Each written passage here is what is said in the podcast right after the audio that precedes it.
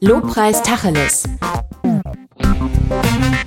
Ein Podcast über Lobpreismusik in Deutschland. Von Norbert Meyer und Stefan H. Gosch.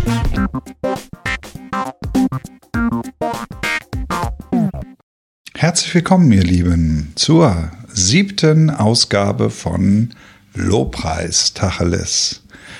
Der Podcast für Lobpreismusiker, solche, die es sind, solche, die es werden wollen, so welche, die sich mit dem Thema auseinandersetzen. Wie kann man Lobpreis in der Gemeinde und darüber hinaus leben und umsetzen? Und heute freuen wir uns ganz besonders und ich mich nochmal zweimal mehr heute einen Gast zu haben. Ich immer noch mal einmal mehr. Ja, auf den ich mich sehr gefreut habe. Das ist jetzt so eine Standardfloskel. Ich glaube, ich habe noch nie einen Podcaster gehört, der sagt, meine Güte, heute habe ich einen Podcaster. Als ich heute Morgen aufwachte, dachte ich, wo ist der Eimer? ähm, das, das sagt man ja nicht so, aber ähm, und deswegen klingt es vielleicht ein bisschen hohl, weil man das vielleicht so häufig hört. Trotzdem habe ich unseren heutigen Gast sehr lieb. Und das meine ich so tatsächlich, weil ich ihn sehr schätze, sehr mag, weil es nicht nur ein, finde ich, herausragender Musiker ist. Und das ist zum Glück keine exklusive Meinung von mir, sondern das wird der Mensch uns auch gleich noch verraten, wo und wie er schon musikalisch eben so unterwegs war in Deutschland und darüber hinaus. Es ist nicht nur ein herausragender Musiker, sondern auch ein ganz feiner Mensch. Und ich glaube, diese Kombination macht es auch, dass man tatsächlich im Business, so wie er da auch unterwegs ist, auch für sich Erfolg generieren kann. Ich freue mich heute ganz besonders, dass Jan Priemke heute hier dabei ist. Lieber Jan, herzlich willkommen. Ganz herzlichen Dank für die, für die Vorschussblumen. Wir sind verbunden über das Internet und die Leitung hält hoffentlich. Ähm, lieber Jan, äh, es ist Zeit, dich ein bisschen vorzustellen. Du wurdest zwar jetzt schon vorgestellt, aber es wäre sicherlich gut. Ähm, du hast mehrere Rollen. Also ich habe dich kennengelernt äh, als Musiker, als Bassist. Äh, die Rolle füllst du ganz super aus, aber das ist nicht dein einziger Job. Das stimmt. Ich äh, bin auch Sprecher vom Beruf ähm, Voice-Over-Sprecher, Werbesprecher, Synchronsprecher. Äh, also ja, sprech quasi aus jedem Gerät raus, was irgendwas wiedergeben kann und mache das seit 2013 mit großer Begeisterung. Wo kann man dich hören? Oh, ähm, ja, ich habe man kann mich tatsächlich im, im Radio hören, im WDR. Ich mache ganz viel für Kirche im WDR, für 1 Live, äh, man kann mich auf Netflix hören. Ich habe eine ganze Menge Synchroarbeit gemacht für unterschiedliche Serien, meistens so Krimiserien oder äh, wo ähm, so der der böse Bär irgendwie gefragt ist, so tiefe, tiefe Stimme und äh, irgendwie der, also, also, der Krieger. Meine Frau wird diesen Podcast allein wegen deiner unglaublich tiefen, schönen, sonoren Stimme hören. Äh, und ich muss mich anstrengen, ähm, danach noch äh, bei ihr zu punkten. Aber ich gebe mein Bestes. Ich habe mal über zwei Ecken jemanden kennengelernt, der bei Game of Thrones ähm, so äh, Sachen eingesprochen hatte. Und die mussten tatsächlich ganz dicke Sachen unterschreiben, dass sie sozusagen bis in die Steinzeit verklagt werden und ins dritte Glied verflucht, wenn sie irgendwas preisgeben von den Dingen, die, die sie da besprochen haben, ja, wenn sie irgendwelche Stories irgendwie so erzählen. Das kenne ich. Also die, die Verträge für Netflix oder Amazon Prime, die haben mal locker 45 Seiten. Und äh, ja. äh, da gibt's Verschwiegenheitsklauseln und so. Ja. Und es, es darf, man darf noch nicht mal ähm, ein Bild posten, wenn man gerade da im, im Synchronstudio mhm. steht und sagt, ich, ich mache hier was. Es ist ja nicht klar, was man macht, aber es ist. Weil man könnte deine Kinder entführen und dich zwingen, was passiert in der zweiten Game of Thrones Folge. Erzähl's nicht. Leute machen sowas. Echt. Das ist noch nicht mal okay. große Fantasie. Also, du machst Synchroarbeit, aber du hast auch, und jetzt äh, kriegen wir natürlich den Link ein bisschen zu uns, du, du machst jetzt seit wann professionell Musik? In etwa? Was denkst du? Oder weil du hast ja vorher tatsächlich einen Brotjob gehabt und dann gab es ja mal so ein, so, eine, so ein Ding, äh, hey, jetzt mache ich was anderes. Genau, also ich habe, ich bin tatsächlich gelernter Medienkaufmann. Äh, ich habe nach dem Zivildienst an einer Grundschule in Bochum habe ich äh, die Ausbildung gemacht, ganz regulär, eine duale Ausbildung in einem Betrieb und in der Berufsschule. Da habe ich aber nicht lange gearbeitet. Also ich habe diese Ausbildung fertig gemacht und habe Mhm. dann eigentlich ein Jahr später schon gesagt, ich möchte weder BWL äh, studieren noch Mhm. in diesem Büro für mein Leben lang bleiben. Mhm. Ähm, in der Ausbildung zum Medienkaufmann hatte ich Glück, dass ich eigentlich fast dasselbe mache, das gleiche mache, was ich heute tue, nämlich im Prinzip mehr natürlich auf der Li- Lizenzseite. Ich habe damals äh, in, einer, in einer Agentur gearbeitet, in einer äh, Aktiengesellschaft, größere Agentur, die ähm, Ja. Weltweit Filme einkauft und die quasi Okay. in Deutschland dann rausbringt ins Kino, Ah, Mediamarkt, Saturn und so und äh, Thalia und also überall, wo es halt DVDs gab und Ja. so. Und ähm, ich war dann quasi irgendwann im Controlling angelangt und äh, dann waren unsere Agents irgendwie im, beim Cannes Festival und irgendwo in Fernost und Ja. riefen an, hey, check mal eben die Met Metadaten für den, den Film, können wir den kaufen, was kostet der und machen wir das oder ist das unklug und so. Ja. Und dann haben wir auch Musik-CDs gemacht und Videos und, und Band-DVDs und so. Und das war irgendwie für mich so, so fach- und hobbynah. Trotzdem saß ich am Schreibtisch und habe den Jungs beim Musizieren nur zugeguckt. Mhm. Ja. Und ich habe, äh, das war 2005, 6, 7, irgendwie so in der Zeit. Ich habe da immer schon gern Musik gemacht. Ich bin aufgewachsen, äh, auch in einer musikalischen Familie. Mein Papa Manfred hat gespielt bei der Gruppe Theophilus. Die waren Wow. in, Anfang der 80ern sehr, sehr äh, erfolgreich und Ja. sind viel rumgefahren. Ich erinnere mich. Genau, mit Damaris Joy und vielen, vielen anderen. Ja. Und ähm, ich habe eine Schlüsselszene für mich gehabt, da war ich in der Grundschule und ich habe alte VHS-Kassetten gesehen vom, von der Abschiedstournee, die sie mit Damaris Joy zusammen gemacht Uh, haben. Ganz links stand der Frieda Jost oder rechts und auf der anderen Seite stand der Helmut Jost und ich wusste in dem Moment, das willst du irgendwann mal machen. Ob das Super. jetzt Beruf wird oder nicht, wusste ich nicht. Aber Ja. genau, und so ähm, Ein das Erweckungserlebnis. ja, weiß auch nicht. Ich hatte mit neun Jahren angefangen, Gitarre zu spielen und wollte dann, also das war ein, einer der Gründe, warum ich sagte, Mhm. hier, Vater, ich brauche eine Gitarre, wie, wie geht das hier? Was muss man mit den Armen machen? So Ja. ungefähr. Genau, und äh, tatsächlich die Gitarre, auf der ich gelernt habe, das ist also eine, eine Martin-Gitarre, die der Vater in dem Video spielte und die habe ich Oh. heute bei mir, äh, die steht hier neben dem Schreibtisch und äh, ich habe die immer noch gern ab und zu mal in der Hand. Und ich Klasse. finde das toll, weil immer wenn ich den ersten Akkord darauf schrubbel, denke ich, oh, irgendwie, das war der erste Akkord, den du je auf dieser Gitarre vor äh, 30 Jahren gelernt hast. Wäre jetzt 39 und das ist jetzt einfach Ja. 30 Jahre her, dass ich auf dieser Klampfe ab und zu mal einen Akkord streiche. Genau, und deshalb war ich immer Musik interessiert, habe immer gern Musik gemacht, war ständig in der Kirche irgendwie aktiv in ähm, und es hat mich immer nach draußen gezogen. Ich wollte nie in meiner eigenen Kirchengemeinde bleiben. Ich hatte dann Ja.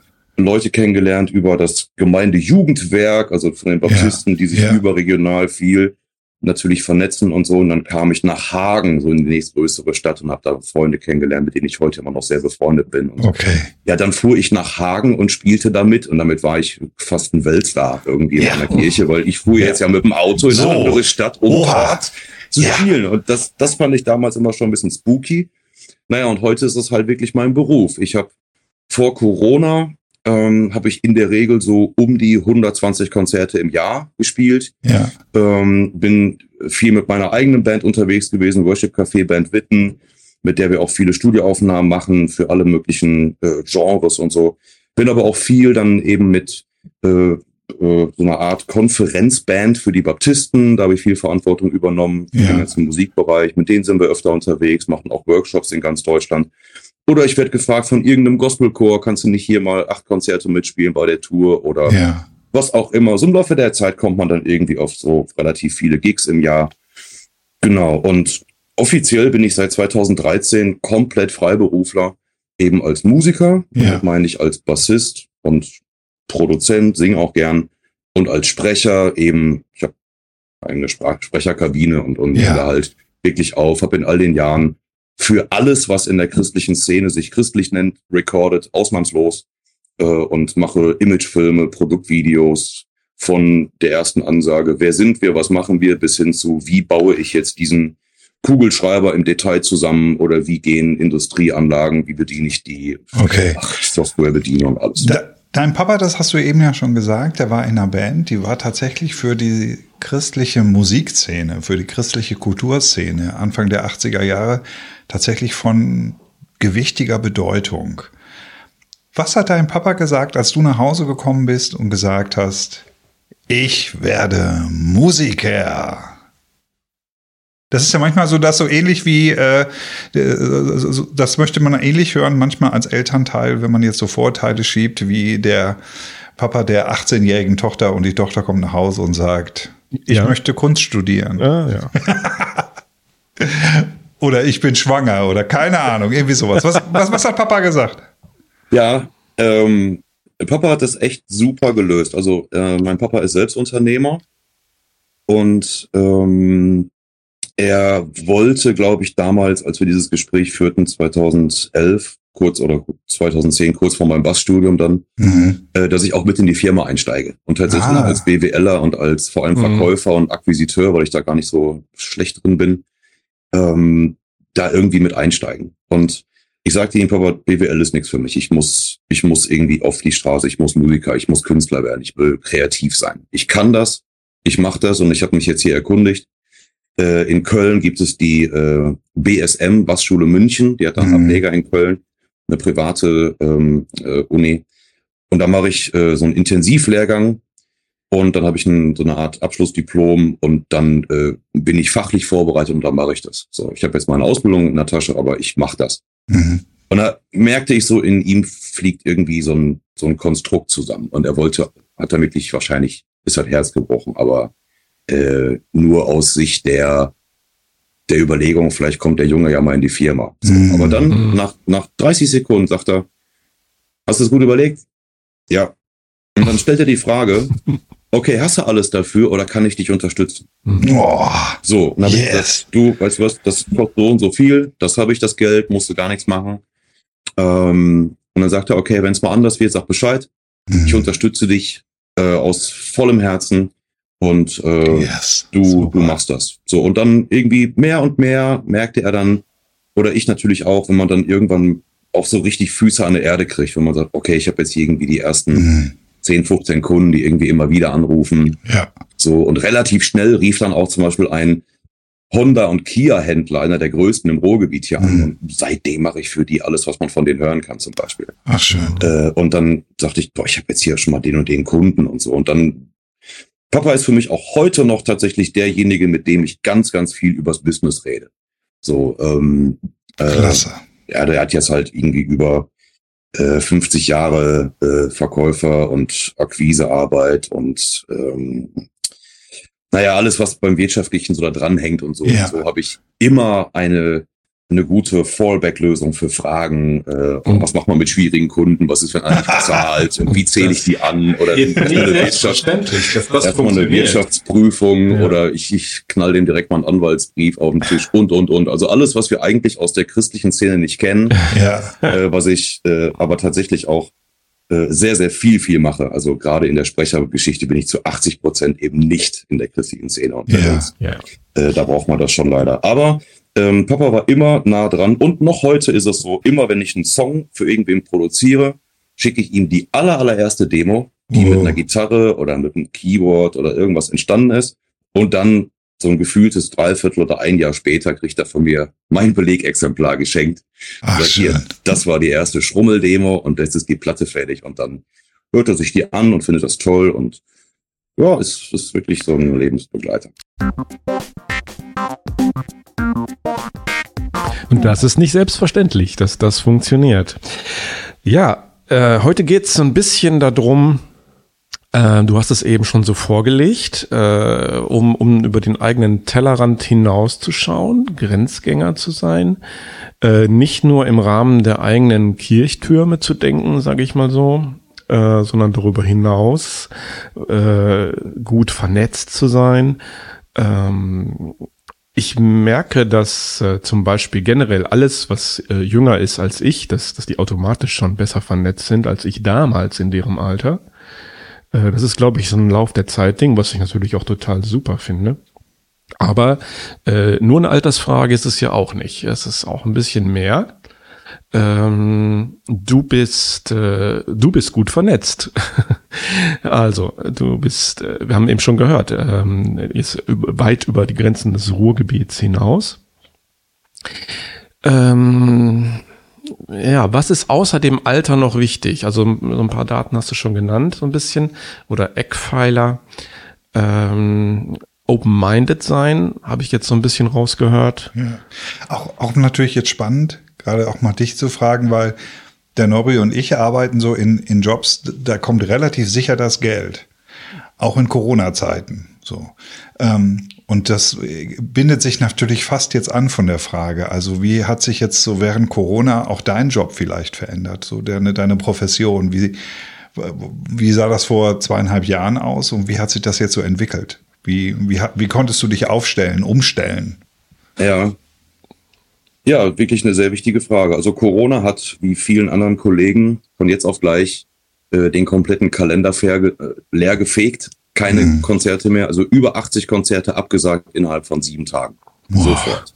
So, das heißt, im Prinzip äh, so ein durchschnittliches Jahreseinkommen innerhalb von einer Woche weggeballert. Und das mhm. muss man irgendwie erstmal verkraften. Ich fand das richtig, richtig emotional schwierig, das mhm. zu akzeptieren, dass das so ist. Mhm. Und wenn du im Prinzip immer kreativ schaffender bist und ich bin meistens derjenige der Band, der Dinge initiiert, mhm. äh, in die Wege leitet, so das Booking macht, wenn man so will, und, und Leute ja. anruft, bis dann irgendwie was funktioniert.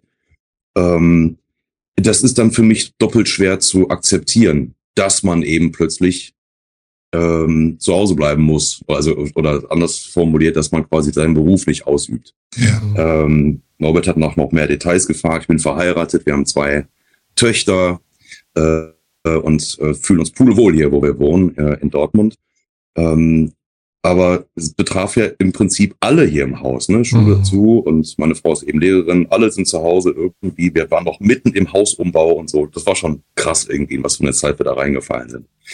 Und dann habe ich irgendwann gedacht, jetzt musst du einfach das machen, was geht. Und meine allererste Idee war, ich gehe jetzt ins Studio und mache so ein, so ein kleines Video und würde gerne allen möglichen Gemeinden, die ähm, jetzt auf Streaming-Gottesdienste umstellen, wenn sie ja, wollen, irgendwie ja. Unterstützung geben. Hey Leute, wenn ihr so ein kleines Intro-Video, also ja. Intro gesprochen braucht, herzlich willkommen aus dem Gottesdienst hier in Bünde, wie auch immer, dann folgen Sie uns auf bünde.de oder wie. Also so, das, so einfach jetzt gar nicht. Und ich habe gesagt, ich mache das kostenlos und äh, wer Bock hat, der gibt mir was und wer nicht, der halt nicht. Aber ich wollte was machen. Ich wollte einfach was machen, wollte was kreieren, was, was aufnehmen. Ich wollte auf ja. Rekord drücken, ja. sozusagen. So, und ähm, die Corona-Zeit war in der Hinsicht wirklich äh, eine Art Reifeprüfung, ob mein Business, was ich mir ausgedacht habe, ob das trägt, wenn es mal trubelig wird. Ja. Denn Corona ist das eine, aber ich hätte mir ja quasi auch so eine Art eigenes Corona schaffen können, indem ich mir mal den Arm breche. Oder beide. Ja. Ja. Oder wenn ich plötzlich eine Krankheit habe, durch die ich mal ein halbes Jahr nicht irgendwie konzertieren kann und so weiter. Ja. Insofern ist immer die Frage, wie, wie viel gleisig ist man denn aufgestellt? Und da war ich total froh, dass ich sagen konnte, ja gut, dann machst du jetzt halt keine Auftritte mehr. Ähm, dann ruf jetzt einfach so viele Leute an, die du kennst, bis du hier einen Haufen Hörbücher hast, die du jetzt sprechen kannst. Ja. Und das habe ich gemacht. Ich habe tagelang telefoniert mit Leuten, die ich kannte oder wo, wo ich dachte, die kennen irgendwen. Ich habe gesagt, Leute, ich habe nächsten Monat im Prinzip noch gar nichts. Ich brauche vier Hörbücher. Und zwar im Prinzip okay. vollkommen egal was. So. Und äh, da ist jetzt im Grunde in, all, in diesen zweieinhalb Jahren wirklich alles entstanden. Vom Lebensratgeber über irgendwelche ähm, äh, Fantasy-Bücher ja. äh, bis hin zu Reiseguides und ach, was weiß ich, all solche Sachen. Ähm, aber es war für mich, und das ist so, glaube ich, Kern deiner Frage, sehr heilsam gewesen im Prinzip, weil ich rückblickend sage, also 50 Konzerte oder 40 oder so im Jahr sind doch auch okay. Mhm. Mehr kriegen wir gerade sowieso nicht realisiert. Ja. Und die freien Wochenendtage sind super für meine Familie, für meine Kinder, mit denen wir dann sehr, sehr viel und gerne machen. Ja. Ähm, für ich, ich, ich glaube, es gibt Life-Work-Balance nicht, weil als Freiberufler hat man das nicht. Man ist irgendwie ja. beides, beides gleichzeitig immer. Ja.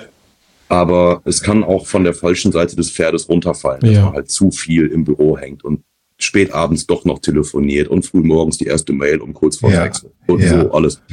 Insofern ich bin entspannter geworden. Aber ich bin entspannter geworden, weil ich diese zweieinhalb Jahre extrem genutzt habe, um mein, meinen ganzen Sprecherbusiness auch so auszubauen, dass es mir den Rücken frei hält für alles andere.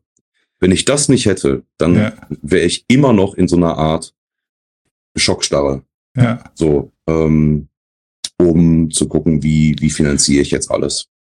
Weil es gibt ja auch nicht wenige Kollegen, die jetzt ähm, vor Corona konzertant ja stark unterwegs waren, die mhm. wirklich in ein Loch gefallen sind ja, und denen es, denen es nicht gut gegangen ist, denen es teilweise bis heute nicht wirklich mhm. gut geht, mhm. die jetzt langsam wieder so in 2022 wieder ein bisschen Perspektive gewinnen, weil mhm. jetzt die die Corona-Schutzmaßnahmen gerade ein bisschen mhm. versucht werden mhm. anzupassen. So, also ich habe, ich, Darf ich, ich weiß, kurz einhaken. Ja, das ist nämlich tatsächlich eine Sache. Ich habe ähm, im, äh, wann war das denn welches Jahr? Ein 20 Dezember 22 Dezember 2020 habe ich das Hope Songs Festival erfunden und durchgeführt. Ja. Und da haben wir einen ganzen Tag lang ähm, quasi christliches Konzert digital gemacht. Das war das ja. einzige große Digital-Event der christlichen Szene in dem Jahr. Ja. So, und äh, da haben wir viele Leute zusammengebracht. Parallel sind andere Dinge entstanden, wie die Initiative Künstler unterstützen. Ja. Christoph Zehner, Peter Neubauer, ja, ja, super. äh, und so. Und dieser Aktion habe ich mich übrigens angeschlossen, beziehungsweise die Jungs haben mich gefragt, ob ich sie nicht unterstütze. Und ich bin jetzt seit ein paar Monaten Teil auch dieser Initiative mhm. und äh, gucke, dass dass ich dort Pressearbeit und so weiter mache, so ein bisschen aus der zweiten Reihe raus. Ja. Aber ähm, das ist mir immer ein Anliegen gewesen, vor allem die Musiker mit zu unterstützen, die jetzt immer noch in der durch die Pandemie direkt und damit ja. eben nicht indirekt betroffen sind. Und ehrlich gesagt, es wird uns noch beschäftigen und zwar nicht nur bis Ende 22. Ja, ganz klar, ganz klar. Ich fand das unfassbar hellsichtig damals. Ähm, du bist ja auch in so einem regelmäßigen Meeting auch involviert da kommen wir vielleicht gleich auch noch mal kurz zu drauf. Ähm, das ist dieses Musikertreffen in Nordhelle. Und ich weiß, das wurde vor zwei Jahren, als das das erste Mal wegen Corona abgesagt wurde. Da hat der, der Gitarrist Anni Mette hat so reingeschrieben, sinngemäß, mal sehen, wann wir uns das nächste Mal wiedersehen, Komma, und in welchen Berufen wir dann sind. Und ich habe damals so geschmunzelt und dachte so, naja, so. Wie, so. Aber Andy ist ja auch Berufsmusiker so und äh, und der hat, glaube ich, damals schon verstanden, in was für eine Richtung das gehen kann. Also ich muss auch sagen, also ich ähm, als als semi-professioneller Musiker habe ja die unfassbare Entspanntheit zu sagen, ich mache das, wofür ich Spaß habe und für, für das man mich bucht.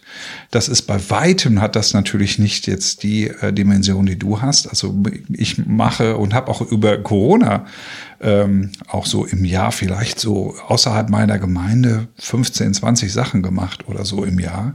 Ich muss dafür nur mal keine Rechnung bezahlen, sondern für mich ist das immer Add-on. Aber ich finde auch immer noch wichtig darauf hinzuweisen, selbst wenn es jetzt irgendwie besser wird ähm, oder mehr Auftrittsmöglichkeiten äh, vielleicht gegeben sind, wir, wir müssen uns da noch was überlegen und wir, wir müssen da dranbleiben und darum finde ich die Initiative die da läuft, ähm, von dem Christoph Zehner und Peter Neubauer und äh, von Schmidti, finde ich unfassbar wichtig. So, und das muss auch ein bisschen im Kopf noch bleiben. Und ähm, ich würde es mir sehr wünschen, wenn alle Kollegen, und du hast mit Andi jetzt erwähnt, ich kann es nicht, nicht 100% sagen, aber ich wünsche mir, dass er sagt, äh, im, im Grunde meines Herzens weiß ich, dass dass Gott diese ausgesprochene Berufung mir gegenüber nicht revidiert, ja, ja. ja sondern dass das, was wozu ich da bin, äh, irgendwie Kunst auszuführen für mich, für andere ja. ähm, Menschen zusammenzubringen, ihnen eine tolle Zeit vor ja. der Bühne und auf der Bühne zu bringen, dass das bleibt.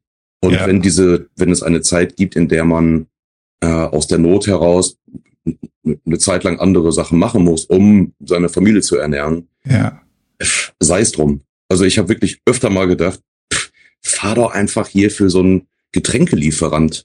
Dann bist du wenigstens mhm. beschäftigt ja. verdienst. Ja. Du hast doch Zeit. So, ja. also, ähm, aber ich weiß, Künstlerherz und Künstlerseele und all sowas spielt da rein. Das ist nicht immer einfach zu verstehen, dieses Künstlerherz. Ja. Äh, aber wirklich, ganz pragmatisch gesagt, pff, ja, dann sei es drum. Das Leben wird weitergehen. Wir werden einen mit Corona erleben und in dem werde trotzdem Gott sagen, hey, ich habe dich gemacht Ja. dazu, wo du, wozu du gemeint bist. Ja, Immer noch.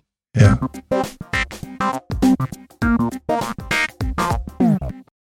Lieber Jan, Initiator, das Wort ist eben schon mal gefallen. Ähm, wenn ich mich recht entsinne, bist du, glaube ich, Mitinitiator der Veranstaltung Worship Café in Witten in der Pop-Akademie der Evangelischen Kirche von Westfalen in Witten. Ähm, seit wann macht ihr das? Seit wann seid ihr da am Start? Wir haben angefangen im Februar 2011. Wow. Also wir sind äh, quasi zu Corona-Zeiten zehn Jahre alt geworden und werden das jetzt im Sommer 22 mit einem unfassbar dicken Sommerfest irgendwie Yes. feiern. Ja, genau. Ja, also mit Initiator, äh, ich bin quasi mit äh, äh, Gründungsmitglied. Äh, initiiert hat es im Prinzip die Miriam Schäfer und der David Thomas, beide Okay, Witten, äh, cool. mit der kreativen Kirche auch verbandelt, die das auch bis heute noch org organisieren. Ja. Ja, und es war ein Dienstag und äh, das ist die Story ist nämlich für uns Bandmusiker alle gleich und ich erzähle sie wahnsinnig gern. Äh, ich war damals, äh, äh, hatte ich so drei, vier Gitarrenschüler, was ich immer nicht so dolle fand. Also, Im Umkreis der Gemeinde, die wollten da irgendwie lernen, wie man F Major 7 richtig greift und so. diese Sachen. Ja, ja da, da mussten wir alle mal durch. Richtig. Und äh, ich war quasi auf dem Weg zu einem dieser Schüler und dann rief mich David Thomas an. Der hatte irgendwie meine Nummer rausgekriegt und sagte, du, ähm, hast du heute Zeit? Ich brauche einen Gitarristen. So, ja, äh, wann geht's denn los? Ja, du kannst losfahren. Los. genau, und was spielen wir? Keine Sorge, ich habe Noten hier, bring die Gitarre mit. Und dann standen wir dann da. Damals war das noch äh, in einer richtigen Kirche, in einer evangelischen Kirche, ganz tolle äh, große Kirche in Witten.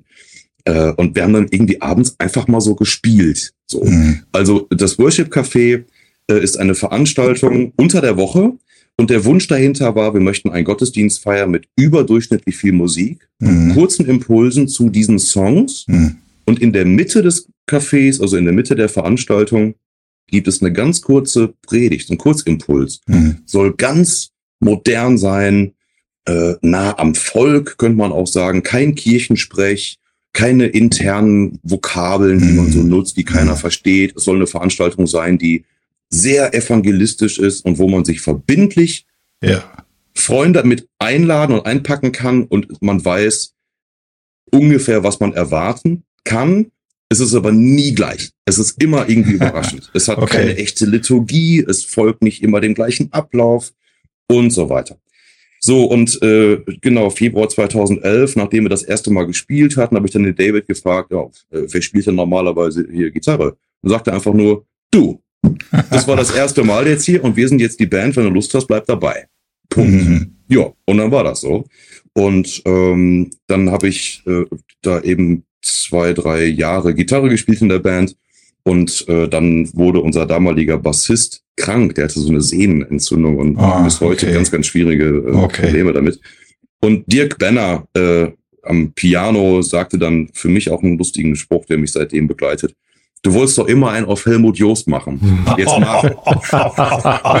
Jetzt mach doch. Und das fand ich irgendwie so gut, weil ähm, ich hätte in dem Moment nicht gedacht, dass diese Veranstaltung für mich der, der Switch ist, zu sagen, ich bin halt Bassist, Ja, aber jetzt bin ich quasi der Leadsänger in der Band ja. und ich bin der Moderator der Band ähm, und spiele halt Bass. So, Mhm. warum nicht vom Bass aus? Ist ja nicht so eine gewöhnliche Kombi, ne? Es ist keine gewöhnliche Kombi, genau, aber das ist so ein bisschen die Klammer, und das habe ich das vorhin erzählt, die so ähm, zu meinem neunjährigen Ich, wo ich dann Mhm. vorm Fernseher saß und dachte, was ist das denn für eine geile Band? Da steht Mhm. einer und spielt Bass und singt und moderiert, das will ich machen. Mhm. So, und deshalb freue ich mich eigentlich jedes Mal, wenn ich mein Zeug packe und wir mit dem Worship Café losziehen oder wieder spielen.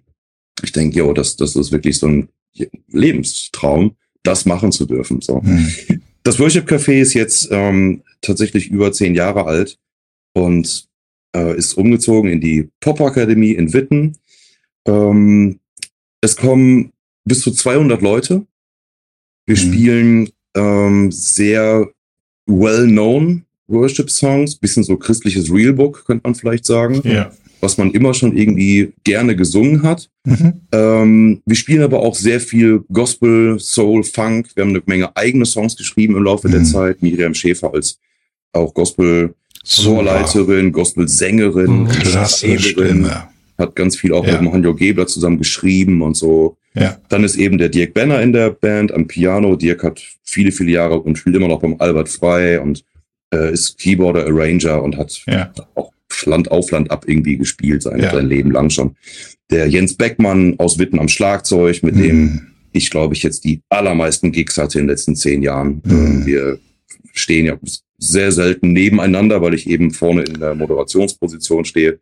Deshalb verstehen wir uns blind. Also ich, Brother von another mother. so kann man es vielleicht sagen. Und ähm, dann ist der Frieder Joost in die Band eingestiegen, Ja. als ich quasi Bassist in der Band wurde. Ja. Genau. Da schließt sich die Klammer auch wieder zu dem Video, ne? Auch wieder zu, dem, zu der VHS-Kassette, genau. Ja, und wir, wir fünf sind im Prinzip die Band und wir haben Mhm. immer ähm, den Mopsi, den Andreas Arndt mit am Mhm. Ton, weil für uns zum Beispiel einfach derjenige, der am Mischpult sitzt, einfach das in unserem Falle sechste Bandmitglied ist. Ja. Wenn wir anfangen zu singen und er weiß, oh, das ist eine Ballade, da bietet sich hier und da mal ein Delay-Effekt an oder da muss Mhm. man ein bisschen Hall reinfahren oder jetzt muss, jetzt ist vollkommen Rock'n'Roll, äh, jetzt kommt ein E-Gitarren-Solo, der muss das riechen, dass der Frieder gleich ausholt und da muss Ja. der Regler oben sein. Also Ja. äh, in all dem oder wenn der Song zu Ende ist und ich mache eine ganz ruhige Moderation, dann muss der Hall aus, dann muss irgendwie der Drum der Gitarre ausgemacht und, und, und. Also Ja. der muss wirklich Ja.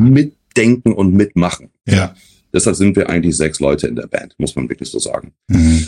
Genau, und wir haben ein tolles Team. Äh, Worship Café ist natürlich auch ein bisschen abgekupfert damals vom Hardrock Café, wo man sagt, man setzt sich einfach an so einen Tisch. Also das heißt, es gibt keine Kirchenbänke, es gibt Sitzgruppen und Ja. es gibt äh, Currywurst bei unserer Veranstaltung und kleinere Snacks und Getränke und so weiter.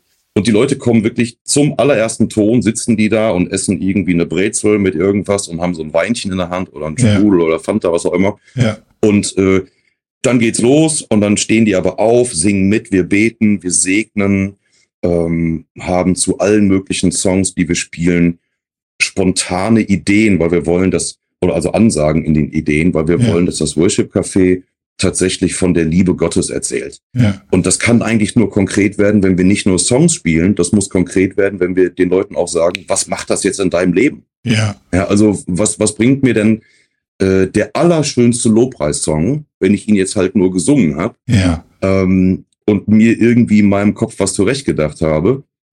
Es gibt tolle Ideen dazu, tolle Impulse, die ähm, natürlich auch im Verbund mit den anderen Songs Sinn machen, aber wir mögen das sehr, die Songs zu unterbrechen für einen kurzen Instrumentalpart und dann einfach zu sagen, überleg mal, wo passiert das jetzt in deinem Leben? Ja. Also wenn du jetzt gerade singst, du bist der Einzige, der Größte, der beste Gott und so weiter und dir gehört all mein Lob und so. Es gibt ja so viele Plattitüden, die wir da auch singen. Ja. Wie brechen wir das jetzt runter? Ja. Wie- Was heißt das denn jetzt konkret? Mhm. Wo, wohin nimmt uns Gott denn jetzt mit? Was für eine Reise haben wir hier? Mhm. Und da versuchen wir sehr, sehr konkret, alltagsgerecht und eben quasi so wie eine Straßensprache oder eine Volkssprache Mhm. ganz normal zu sprechen, weil ich wünsche mir ja auch, dass alles aus der Bibel für mich an der Supermarktkasse rezitierbar werde. Ich will sprachfähig durch den Glauben werden. Und wenn Ja. jemand ins Worship Café kommt und rausgeht und nicht sprachfähig geworden ist, haben wir Ja. irgendwas verbockt. Ja, das sind natürlich Gedanken, die macht man sich in der Regel leider erst dann, wenn man eben die kirchlichen Mauern verlässt, die gemeindlichen Mauern verlässt, weil solange, das ist ja wie so ein Beckenrand, solange er da ist, wird man ihn nutzen und wird sich festhalten ne? und nicht schwimmen. Mhm. Ähm, ja, und erst wenn man den wirklich verlässt, und muss man, das ist eine bewusste Entscheidung auch, Ja. äh, macht man sich tatsächlich solche Gedanken erst in der Regel, weil ja, da ist ja eine, irgendwie eine Infrastruktur und, und auch ein Setting, meistens gottesdienstlicher Art, was, was äh, ja, man kann sagen, ein Reglement äh, festsetzt, ähm, aber eben auch eine gewisse ähm, Enge. Ne? Also es ist klar gesetzt und äh, du musst dir gewisse Gedanken gar nicht erst machen, auch weder musikalisch noch äh, textlich, inhaltlich. Ähm, und du musst auch nicht ähm, äh, die, das Narrativ der Gemeinde übernehmen, die die Geschichte, den Auftrag, den Job, die Mission, sondern hast deine eigene quasi. Die unterscheidet sich vielleicht nicht grundlegend, aber du musst sie für dich nochmal neu definieren. Ich würde übrigens sagen, das schließt sich nicht aus. Ja. Also ich bin in all den Jahren äh, meiner Gemeinde, in, in die ich quasi hineingeboren wurde, wo meine Eltern schon waren und Großeltern Mhm. sich kennengelernt haben, treu, treu geblieben. ja. Ähm, das gab über all die Jahre immer im Abstand von zwei, drei Dekaden ganz, ganz große Revolution dort, dass es sich auch wirklich jetzt für uns vollkommen natürlich anfühlt, dort zu bleiben. Ähm, dass unsere Kinder in den Kindergottesdienst gehen mit wirklich, wirklich vielen Kindern, 70 Kindern oder so waren es kurz vor Corona. So. Mhm. Ähm, dass wir Familienfreizeiten machen, dass es Familienfeste gibt, dass wir wirklich eine sehr, sehr interaktive Gemeinde sind, mit auch Musikbereich, den wir damit aufgebaut haben und so. Und das ist mein Zuhause, grundsätzlich. Schön. Ja, ich aber, ich habe Bock, was anderes auch zu sehen. Ja. Das bringt meinen Beruf auch mit, natürlich. Ja. Aber jeder, der in der Kirchengemeinde aktiv ist, der sollte eigentlich planmäßig ein paar Mal im Jahr woanders hingehen. Sonst Ja, kann sich die eigene ja. Gemeinde nicht weiterentwickeln Ja. und, und der persönliche äh, Wunsch nach Entwicklung auch nicht. Ja. Es muss auch nicht immer nur höher, schneller, weiter. Das ist ja nicht Plan der, der Sache. Aber wenn ich jetzt überlege, wäre ich nicht seit vielen Jahren immer auch in anderen Gemeinden und würde da viel sehen, dann wäre es mir in meiner Gemeinde wahrscheinlich schon viel zu langweilig geworden. Ja. Oder ich wäre halt einfach ein Typ geworden, der sagt, ach ja, so ist das jetzt, Punkt. Ich, Hm. ich hatte ja das, das, das echte Vorrecht. Ich glaube sogar bei dem letzten Worship Café, was ihr gespielt habt, da habt ihr mich ja eingeladen. Da Mhm. durfte ich ja mit euch mal zusammen spielen. Mhm. Da hat sich für mich ja auch ein Kreis geschlossen, dass ich neben Frieda Joost mal auf einer Bühne stehen durfte. Also, wenn es damit das gewesen wäre, wäre es nichts Schlechtes gewesen, wenn das mein letztes Konzertding oder mein letzter Bühnenauftritt gewesen wäre, aber andere Geschichte. Ich Aber muss dazu sagen, er steht sonst immer nur neben mir. Nein, das und das ist auch die Freude meines Lebens und das äh, tun wir in diesem Leben und im nächsten auch. Aber wenn, wenn du jetzt auf auf zehn Jahre Worship Café Mhm. zurückblickst, was sind für dich so wichtige Punkte, wichtige Ankerpunkte, wo du sagst, das ist wichtig gewesen, dass es so, so, so lange gehen konnte. Also äh, auf gut Deutsch, gibt es ein Geheimrez Geheimrezept, dass so eine Veranstaltung, so ein Event auch mehr als einfach die üblichen zwei, drei Jahre, die manchmal so ein Projekt irgendwie geht, übersteht? Gibt es da ein Rezept oder was habt ihr gemacht oder wo habt, wo hast du das Gefühl, Mensch, das ist so ein bisschen unique, das ist so ein bisschen Witten, ähm, das ist so ein bisschen Mhm. special. Also ich glaube, es gibt nicht nur, es gibt nicht das Geheimrezept. So. Aber es gibt ein paar Dinge, auf die kann ich es, glaube ich, ein bisschen fokussieren. Mhm. Ähm, das Worship Café, wir haben nie gesagt, es ist ein Konzert, weil wir das nicht wollten. Es ist auch kein Worship-Konzert, weil ich finde diesen Begriff Worship-Konzert an sich irgendwie hohl. Dem gewinne ich nichts ab. Den Ja. kann irgendwie keiner wirklich füllen seit 20 Jahren. So. Ich finde aber auch, dass es nicht nur ein Gottesdienst ist. Also eben dadurch, dass wir sagen, dieser Gottesdienst, den du da be besuchst, das Worship Café ist Ja. ein, eine Form von Gottesdienst, die würdest du in deiner Kirchengemeinde so nicht bekommen. Ja. Ganz klar. Mhm. Wir sind nur Profis auf der Band, das gibt's auf, auf der Bühne, das gibt's im Prinzip in einem, in einer normalen Kirchengemeinde nicht. Ja. Äh, es hat Konzertlautstärke, es hat aber auch sehr, sehr ruhige, sehr intime, sehr geistliche äh, Momente. Ja. Ähm, ich saß bei mir in meiner Kirche noch nie in einem Gottesdienst, wo ich mit einer Salzbrezel und mit einer Pulle Bier saß. Wenn, dann wäre mir vor Schreck die Kippe aus der Hand gefallen. Oder wenn dann nur einmal. ja, genau.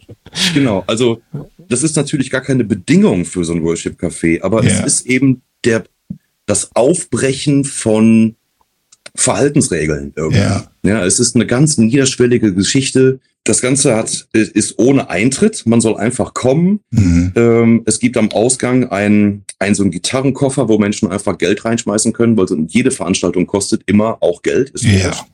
Ähm, aber äh, du kannst einfach auch so entlang gehen. Wir sagen immer, gib, was es dir wert war.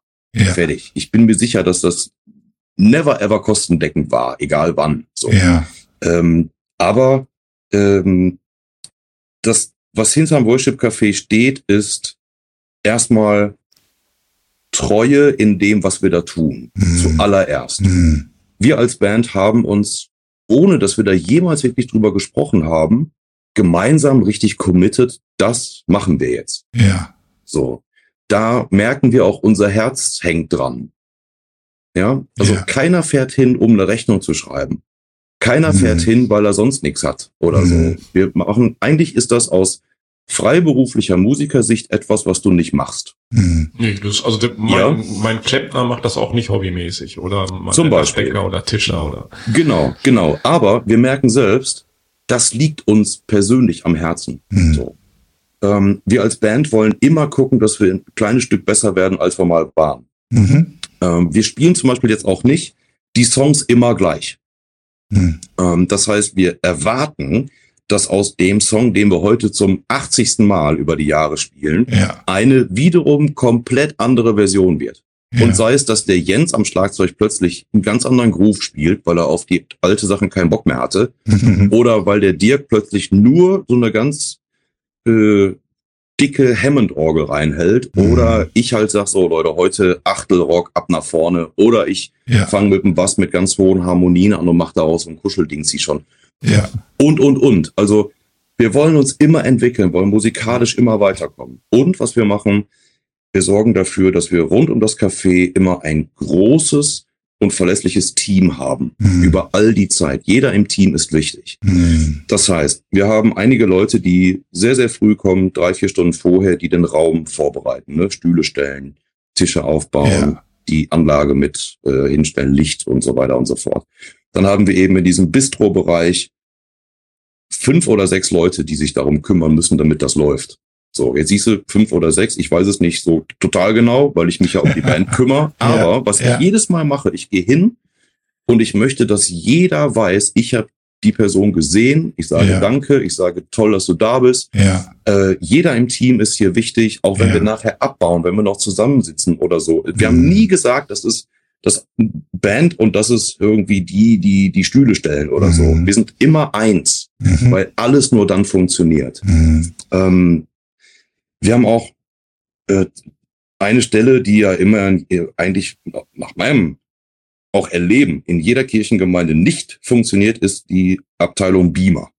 Der Hm. Typ, der am Beamer sitzt, der Ja. muss eigentlich wirklich ein richtiger Musiker sein. Der muss wissen, worauf läuft das gleich hinaus. Der muss Ja. klicken, wenn das Lied, wenn in die Strophe kommt. Der muss mit Ja. vorausdenken. Der muss vorher bitte zu mir kommen, um zu sagen, ich habe alles, glaube ich, zusammen, können wir nochmal gemeinsam drüber gucken und so weiter. Ja. Und es vergeht nicht ein Café, wo ich nicht eine halbe Stunde bevor es losgeht, am Beamer sitze und mit der Person alles durchgehe, weil ich Mhm. dann erst weiß, jetzt kann ich in Ruhe auf die Bühne, weil er alles Mhm. hat oder so. Hm.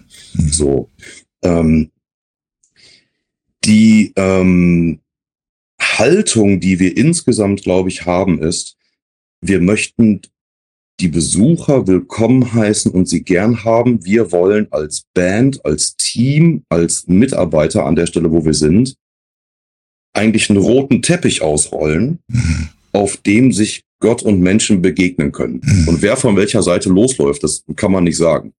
So, aber das ist im Prinzip im Wesentlichen erstmal mein Job. Ich möchte, dass die Menschen verstehen, ähm, durch die Songauswahl, durch die Begrüßung, durch die Moderation, durch Lesungen, durch die thematische Auswahl insgesamt, möchte ich, dass heute Abend eine Begegnung stattfindet.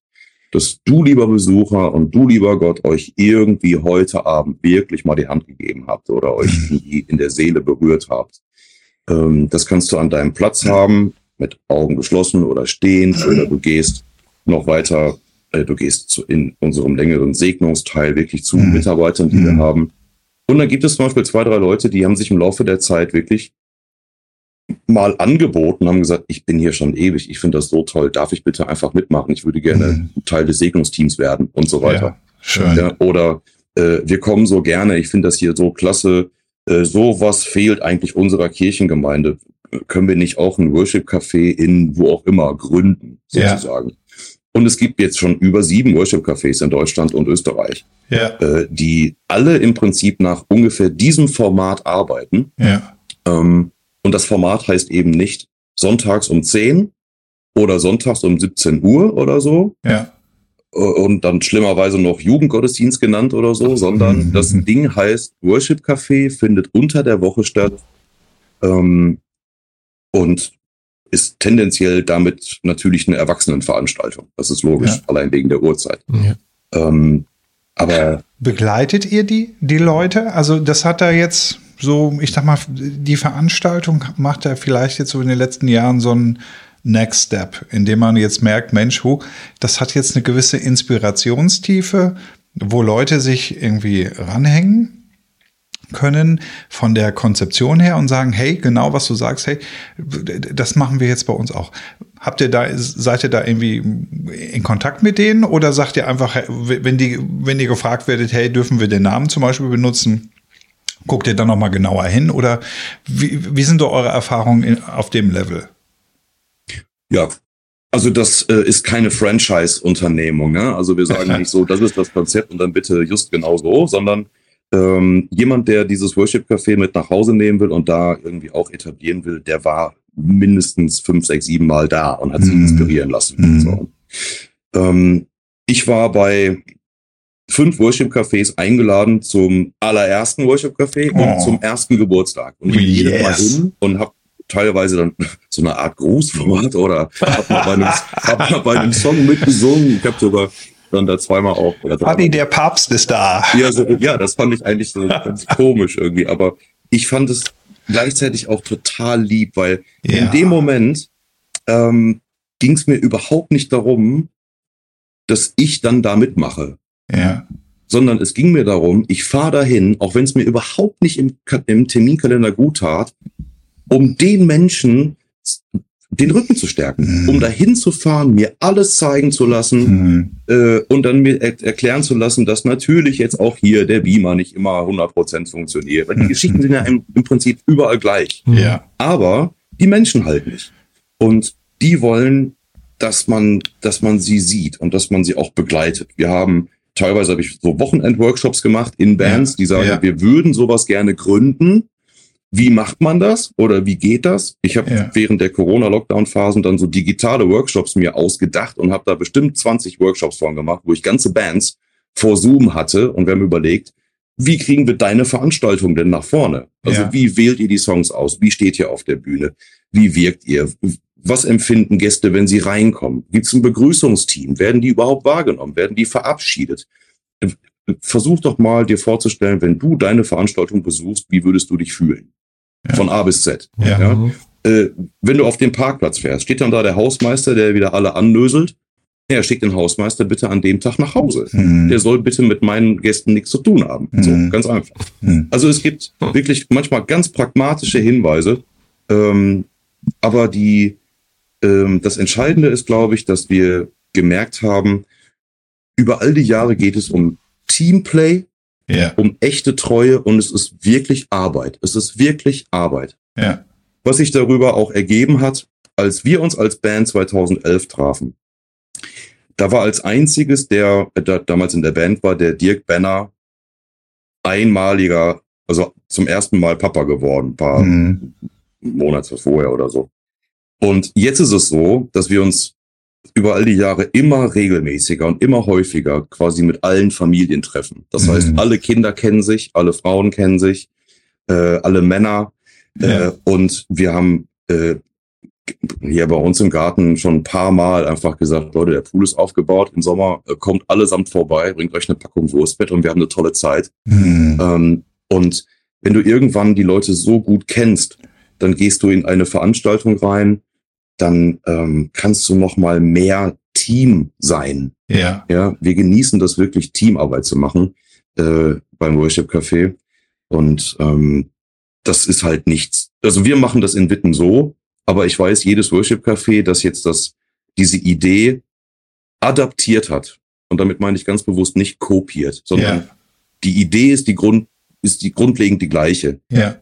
Aber die Ausprägung, die muss dann da vor Ort halt so sein, wie es mhm. den Menschen da vor Ort gut tut. Mhm. Schön.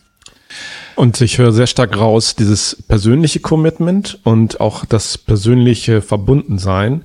Äh, und nicht einfach, hey, wir haben hier eine coole Facebook-Seite und äh, das liked mal alle und dann wisst ihr alle Bescheid und dann läuft das schon irgendwie. Äh, kann man machen, nichts gegen zu sagen, aber das ist nicht äh, mit keinem Wort erwähnt worden und äh, was ich äh, was ja was aussagt. Das ist auch der Spirit. Also ich habe Ich war ja, glaube ich, zwei, dreimal. Ich glaube, zweimal, bevor ich äh, selber da gespielt habe, war ich ja auch mal zum Gucken da. So, mhm. ne? Weil ich dich ja auch kenne und so.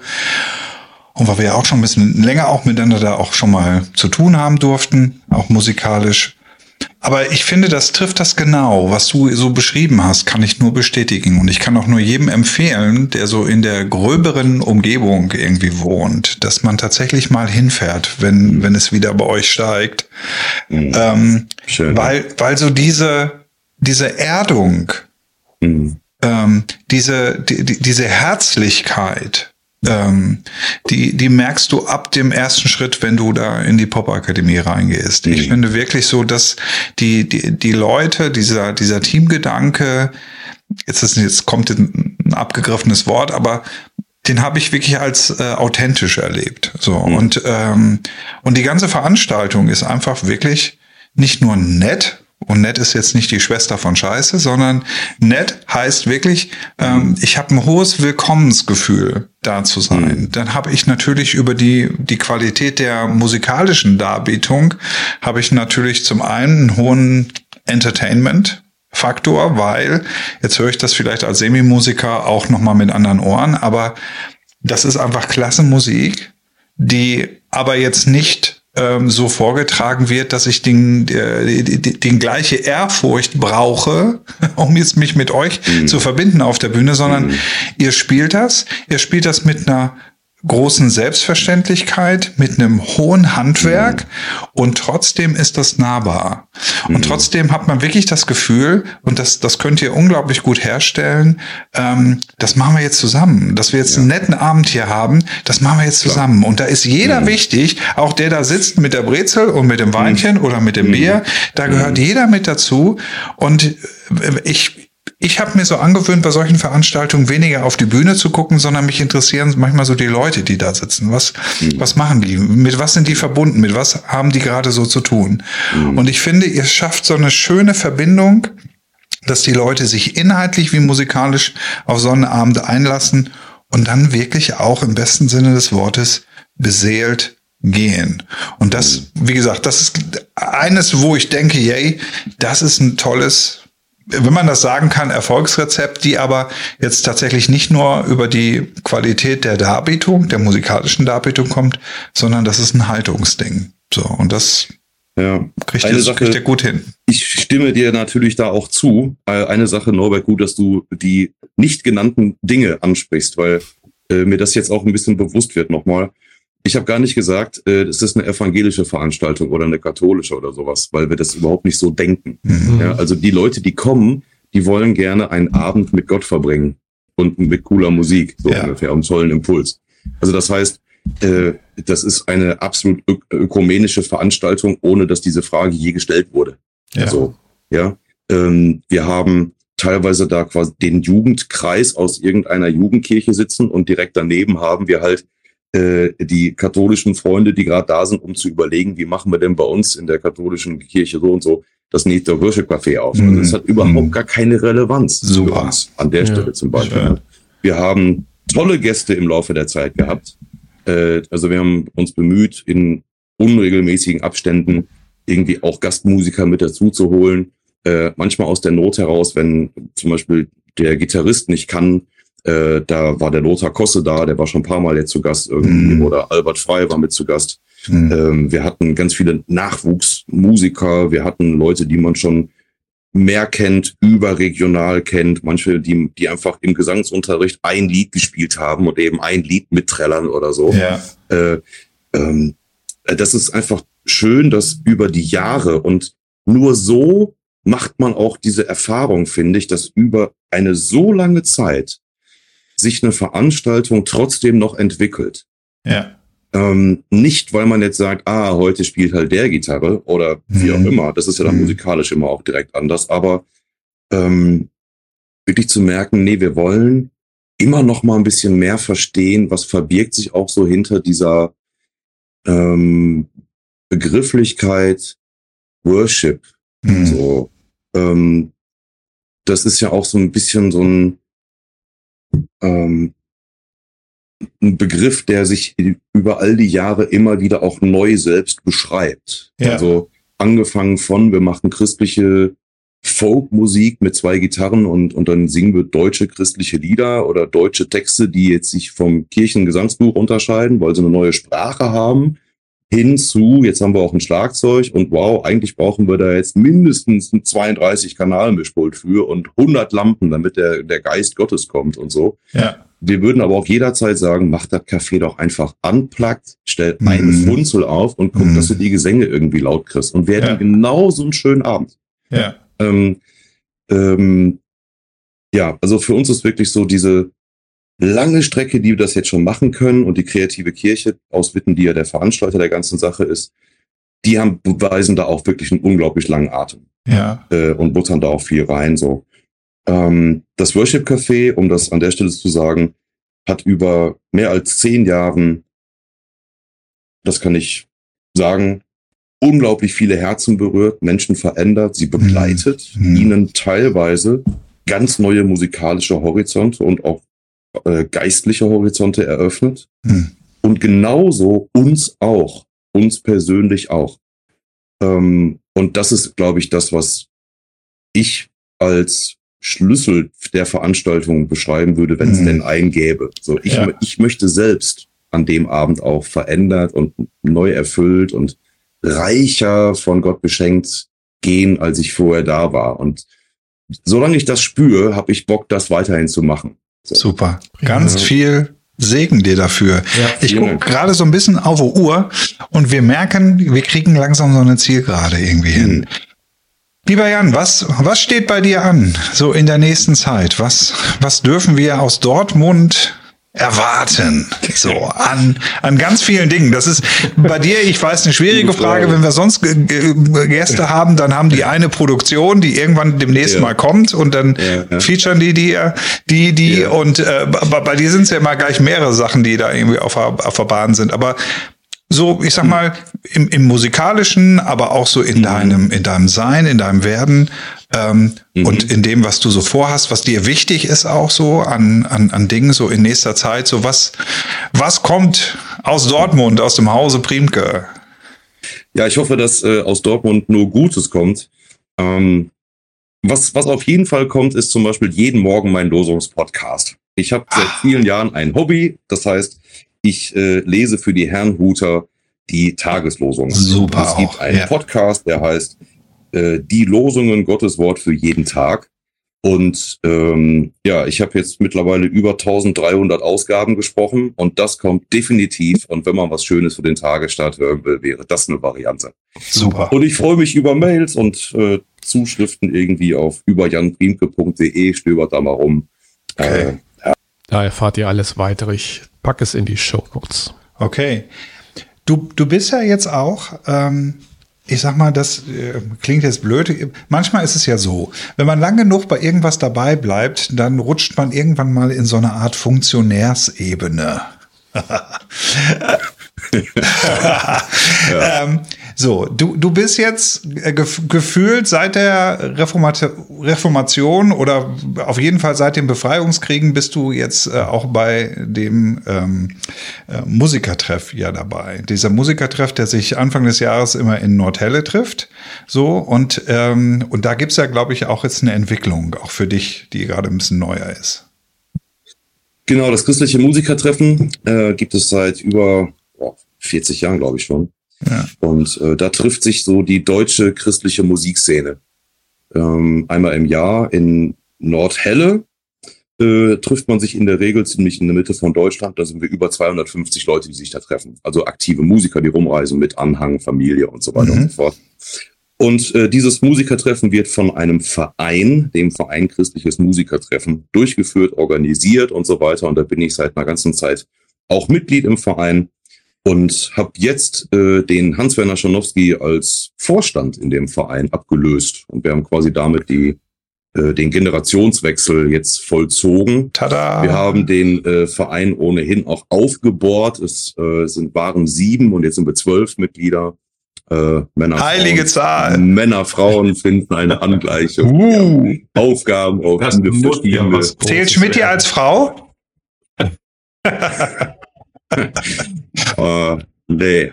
Okay. Ich glaube nicht. Ich Hätte ja sein nicht. können. ja, nee, glaub nicht.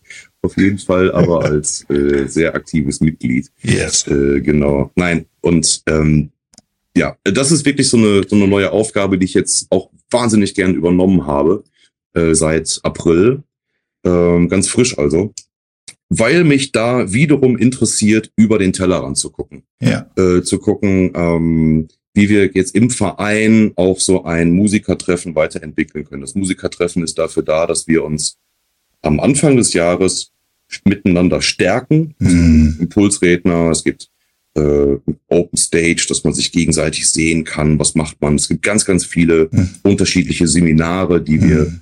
Von externen Leuten oder auch selbst anbieten, Mhm. äh, die gemeinsamen Zeiten des Essens, Austauschens, abends noch äh, bisschen die Puppen zusammensitzen und so. Ja. Ähm, das ist wirklich ein ganz, ganz tolles äh, für uns geistliches Stärkungswochenende, aber eben auch so ein Ver Vernetzungswochenende. Ja. Äh, da sind auch nur Musiker, da sind keine Verlagsleute, keine Agenten und keine was auch immer. Wir wollen da untereinander äh, unsere Ruhe haben und miteinander einfach sein. Genau, und da übernehme ich Verantwortung und engagiere mich gern und ja, freue mich auf das, was kommt irgendwie und wie wir quasi die Kollegen unterstützen können. Alles klar. Viel Segen dafür. Mein Ja. Ich weiß, dass ähm, Hansi da einen ganz tollen Job gemacht hat. Also der hat ganz viel Segen auch weitergegeben, so in der, in der Ausübung seines, seines Amtes. Ich, ich war ja in den letzten Jahren, ich glaube, zwei, dreimal war ich ja auch irgendwie dabei, irgendwie so, und haben uns ja auch gesehen. Und ich glaube, darüber haben wir uns auch ein bisschen kennengelernt damals. Aber ähm, also auch nochmal an Hansi Schanowski, der jetzt ja mittlerweile in Münster ähm, auch jobmäßig da unterwegs ist. Ähm, tolles Dankeschön, aber auch für dich ganz viel Segen, ähm, dass du für, ähm, für, für die Musikerinnen und Musiker so in Deutschland, die, die da unterwegs sind, ähm, glaube ich, was mit äh, dem Team zusammen kreieren kannst, was immer noch, glaube ich, eine hohe Relevanz hat. So, und, und diese Relevanz mh, würde ich dir gerne zusprechen, aber die würde ich euch gerne wünschen, auch als Team. Und auch da habt ihr auch meine Gebetsunterstützung, weil ich weiß, dass das für viele Leute ähm, ein ganz wichtiger Event im Jahr ist, ein ganz wichtiger Punkt. Und dass er wieder stattfinden kann bald. Ja. Habt ihr es, wann habt ihr das nächste Mal geplant? Also reden wir jetzt tatsächlich von äh, 2023 oder? Ja. Ja, wir reden von 2023, erstes Januar-Wochenende. Okay. Okay. Super. Alles klar. Ja, ich bedanke mich ganz herzlich äh, für die Einladung, dass ich jetzt hier Ja. dabei sein durfte. Ich würde Sehr gerne. auch noch mal jedem, der das jetzt hört und der irgendwie auch noch ein bisschen mehr erfahren will, vor allem jetzt auch über das Worship Café, Mhm. äh, weil wir da lange drüber gesprochen haben, wirklich kommt gern mal vorbei. Oder was, was wir oft machen, ist, wir haben so, so einen kleinen Livestream von ab und zu Ja. kleinen Sequenzen oder so. Ja. Schaut euch einfach mal um, ihr findet Ja. das im Netz und ja, vielleicht hilft's euch und ihr habt irgendwie Lust, das euch mal anzusehen oder ja. Würde mir- Bestimmt. Würde ich mir wünschen, wenn es euch angeschaut Super. Wir bestimmt. Ja, auch von mir nochmal ein ganz herzliches Dankeschön. Es war auch mir ein innere- inneres Konfettikanönchen, ähm, mit dir mal wieder so direkt zu plaudern. Sehr schön. Okay, dann, lieber Jan, auf bald. Auf bald. Die zehn superklugen Fragen für den Gast. Zum Abschluss unseres kleinen Beauty-Podcasts. Yes. Ähm, nee, das war der andere Podcast, den wir machen, ne? Wo wir so Schminktipps geben und Ja, so, ne? Schönheit ab 40. Ja. Ja, ja, ja, okay. Also Dann dann bin ich mach- nächstes Jahr, höre ich dazu. Okay, Ja. super. Nein, wir Ja, haben kannst in du diesem, jetzt schon mitmachen. In So, diesem Podcast okay. haben wir so ein kleines, äh, äh, kleine Kolumne und äh, das heißt die zehn superklugen Fragen an den Gast. Ich fange mal an und du antwortest möglichst spontan außer Hüfte äh, heraus darauf. Erste Frage. Was ist dein Lieblingswort? Am Pin ziehen. Und damit meine ich, was richtig in Bewegung bringen. Also, wir müssen dies Jahr richtig am Pin ziehen, damit wir Gigs haben.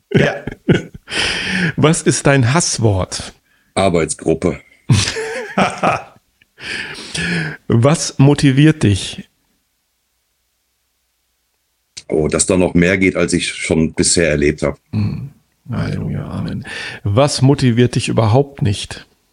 Ähm, so, so, eine, so eine Zufriedenheit im Status quo, wo man ein bisschen kapituliert und denkt, das war jetzt alles. Das finde ich echt nicht so. Könnte ich mir für mich nicht vorstellen. Welches Geräusch liebst du? Ja, einen gut klingenden Bass zum Beispiel. Okay, und dann mache ich mal gleich weiter. Und welches Geräusch hast du? Äh, alles, was, was quietscht, so quietschende Türen und, und Ja. das, was nicht richtig flutscht. Was ist dein Lieblingsschimpfwort?